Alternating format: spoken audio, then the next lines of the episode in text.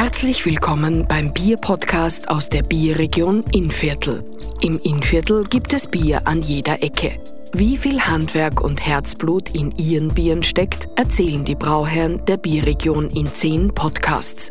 Hören Sie hin und schmecken Sie rein. Grüß euch, ich bin's wieder, der Qual Zuser Junior und wir reden heute wieder über unser Lieblingsthema, das Bier. Äh, in dieser Folge begrüßen wir einen Wirtschaftsleiter vom Stift Engelszell, Hans Hofer. Hans, grüß dich. Grüß dich gut, Karl. Äh, danke, dass du gekommen bist. Wir haben heute das Thema Bier und Klöster. Das trifft sich natürlich gut, wenn du in einem Trappistenkloster zu tun hast. Vielleicht magst du uns einmal kurz erklären, was sind denn die Trappisten? Die Trappisten ist ein Ableger von den Zisterziensern. Die Zisterzienser äh, sind ja sozusagen und die Öderen, die es schon länger gibt, und die Trappisten, die es äh, offiziell heißen Zisterzienser der strengen Observanz. Aber der Volksmund hat sich halt die Trappisten, weil es einfach kurz ist, sozusagen zu eigen genommen. Und die Trennung äh, der Zisterzienser der Kommunen, also nennen wir es einmal der leichteren, zu den strengen, hat sie eben in La Trappe hat die stattgefunden. Und durch das hat der Volksmund gesagt, geh, Zisterzienser der strengen Observanz, was ist denn leicht das? Und weil die Trennung in La Trappe gewesen ist, diese zwei Gruppen sozusagen, so haben wir gesagt, ja, das war in La Trappe, damit haben sie die Trappisten. Und so. Das ist, das ist für mich auch spannend, weil es gibt ja auch ein La Trappe Bier, aber das wird ja in Holland hergestellt. Also die haben den französischen Namen übernommen, sind aber in Holland daheim. Das hat, glaube ich, damit was zu tun, dass es ja bei euch aber so Mutter-Tochter-Klöster gibt. Ja, genau.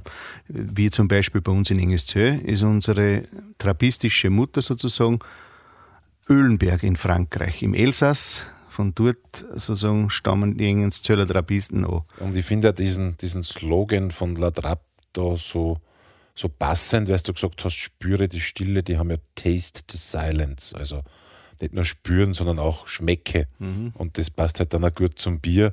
Und da sind wir vielleicht eh schon beim, beim Thema, warum haben denn die Engelszeller angefangen wieder zum Bierbrauen? Es ist ja früher schon mal braut worden und das Braurecht ist wieder auferstanden. Auch mit der Gründung der Bierregion 2012 ist das relativ gut zusammengefallen. Wunderbar, ja. Genau. Und, und was war da der Anlass dafür? Der Anlass war eigentlich äh, so wie halt in vielen Bereichen brauchen auch die Klöster Geld zum Erhalt des Klosters, sage ich jetzt einmal, und zur, ja, immer wieder Renovierungen der verschiedensten Teile. Und bei uns in Engelszell war es 2012 eben der Gedanke, oder 2012 haben wir angefangen, 2010 war schon der Gedanke, man hat gesagt, ja, warum nicht wieder? Und jetzt ganz speziell, weil wir das einzige Trappistenkloster eben in Österreich sind. Und damit hat man gesagt, ja, das passt eigentlich ganz gut machen wir eine kleine Trappistenbrauerei in Engelszell. Und wie gesagt, 2012 im Februar hat man dann das erste Trappistenbier äh, haben wir aus der Brauerei in Engelszell gehabt. Naja, man muss sich da natürlich auch die Frage stellen, was ist denn so Besonderes an dem Trappistenbier? Weil das gibt es ja nicht nur in Engelszell, wir wissen ja, 12, 13 Brauereien gibt es weltweit und es ist ja eigentlich immer ein relativ begehrtes Bier. Ja, äh, was ist speziell dran?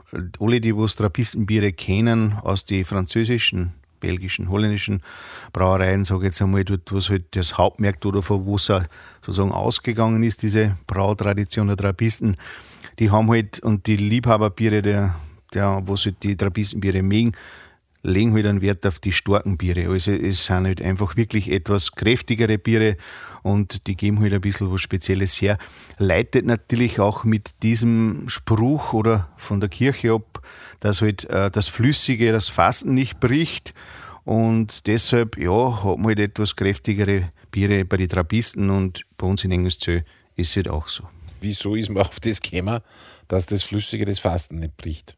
Ja, natürlich in der Fastenzeit und früher viel mehr wie jetzt hat man halt dann auch gesagt in den Klöstern, wir müssen uns sozusagen vom Fest der Nahrung ein wenig zurücknehmen und halt, ja, eher das Flüssige, ja, da wird man ja sozusagen auch der Körper ein wenig gezüchtigt wird, hernehmen. Und ja, die Klöster haben halt dann doch sozusagen ein wenig gesagt, naja, das Wasser allein ist fast ein wenig, wenig, zum, zum Überleben.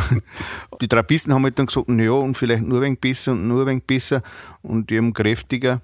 Meine Frage stellt sich, wenn sie wirklich so starke Biere getrunken haben in der Fastenzeit, äh, wie das Gebet funktioniert hat. Also das Der Vorbetter hat da kein Bier trinken dürfen. dürfte so gewesen sein. Ja. Jetzt haben wir aber viel vom Bier geredet. Ich glaube, jetzt werden wir sie trotzdem mal eins aufmachen. Ja, ich Du hast ja was mitgebracht, ein Benno. Wir werden gleich noch ein wenig auf die Sorten eingehen, die ihr habt. Mhm, sehr gut. Äh, vorher möchte ich aber eins noch wissen. Ich habe auch mal wo gelesen, dass es in den Klöstern immer drei Brauereien gegeben hat. Weißt du da irgendwas drüber oder ist das eine Geschichte? Also mein, mein Wissenssatz ist, dass eine Brauerei war fürs Bier von Hof, also für den König, eine Brauerei war für die Mönche selbst und eine Brauerei war fürs Volk. Und da hat es halt unterschiedliche Qualitäten auch an Rohstoffen gegeben und die sind halt in die verschiedenen Brauereien verarbeitet worden. Die große Frage wird sein, wo hat es denn das beste Bier gegeben in diesen drei Brauereien? Nö, ich glaube auf alle Fälle, die Brauer, die Mönche, was dort braut haben, so ist es ja ganz normal, glaube ich, werden nicht die schlechteste Bier getrunken haben und auch, und auch die Äbte. Und so Auf kosten wir, wir kosten wir mal unseren Benno. Ja, genau. Da sind wir eh schon in einem Thema drinnen. Sehr gut, ja. Der Benno ist in der Farbe auch so ein bisschen Kastanien, ganz ein, heller, ein bisschen ein helles Braun, wie so die Schalen von einer Kastanie. Äh, opal, opalisierend bezeichnen wir das, also wenn es so eine leichte Trübung hat. Der Schaum ist, ja, hat auch so ein leichtes Braun. Und beim Benno hat man eigentlich gesagt, diese Farbe äh, sollte sozusagen dieses herbstliche Rot des Donautales ausmachen. Also wer schon im Donautal im Herbst war oder durchgefahren ist, Rall oder wie auch immer, der sieht mir ja links und rechts der Donau die, die steilen Hänge sozusagen und da ist sehr viel Laubwald und da verfärbt sich den Herbst das Laub zuerst so gelblich und dann eigentlich auch rötlich und so in dieser leicht rötlichen Farbe ist halt auch das Benno. Also damit hat man halt sozusagen einen Bezug zum Donautal hergeschaffen mit dieser Farbe. Und du riechst ja wie ein Trappistenradler her. Ja, das ist eigentlich ein wenig so der Geheimtipp bei uns im Stift Engelszell. Der Trappistenradler ist ja, wenn ich eine Führung und Führung kann man bei uns machen, wenn ich die mache und dann sage ich, hm, kostet mir vielleicht nur einen Trappistenradler, sagen sie, na, kein Limo in so ein gutes Bier rein, das, das ist nichts, das, das geht nicht gut. Sage ich, ich habe ich hab noch nicht gesagt, was der Trappistenradler ist. Ja. Und wenn ich dann sage, das ist der Gregorius, 10,5, mit dem leichten Nivat, vermischt, so zwei Nivat, ein Gregorius, so in der Aufteilung ungefähr. Und ich schenke ihnen dann das ein und dann sagen die, boah, jawohl, das ist aber schon ein guter Radler. Also den, den kann man sich gewöhnen, so mit 7,5 Alkohol, so in etwa. Ja. Da haben wir schon manche sozusagen, ja, haben schon ein bisschen der Kopf ein wenig rot geworden und haben schon manche ein wenig einen schwankenden Gang dann gehabt, wo wir ein wenig zu viel ein bisschen. Sind sie auch ins Schweigen gekommen. Ja, so in der Richtung, ja. Weißt du gerade das Thema Führung angesprochen hast? Kann man in der Brauerei auch Führung oder Ja, so- ja. man kann in der Trappistenbrauerei auch Führung machen, aber wir haben es ein bisschen von der Oberzahl, also mit maximal 15 bis 20. Also 20 ist wirklich Personen, ist die Oberzahl, weil unsere Brauerei, du kennst das ja, Karl, Ja. ist jetzt nicht die Riesenbrauerei, sondern man sollte ja, wenn man in eine Brauerei kommt, auch irgendwas haben davon, sage ich jetzt, man soll ja, ja ein bisschen und dann auch die Verkostung. Aber kurz So, Bescheid geben von Anmeldung. Ja, man muss sich sowieso bei allen Führungen, ob man jetzt eine Stiftsführung oder eine Brauereiführung macht, äh, muss man sich vorher anmelden und, und eben sagen, wie viele Leute das sind. Was kann ich nun machen, wenn ich jetzt sage, ich komme nach noch? Ja, es gibt natürlich nur äh, touristisch ein paar Dinge. Es ist die Mini-Donau, die was äh, direkt neben, neben dem Stift ist, in Mini nachgebaut worden. Vom Ursprung sozusagen der Donau bis zum Schwarzen Meer. Aber Okay. in Mini halt einfach. Und dieses Aquarium, ein Großaquarium, wenn man es so nennen tut, schwimmen halt diese sozusagen Donaufische, die, was halt die Ursprungsfische werden. Der Stör und, und, und ein paar so Dinge dann, dann drin Ist sonst auch man- noch irgendwas in der Nähe? Die Schiffsanlegestelle ist ja auch direkt bei. Ja, freilich.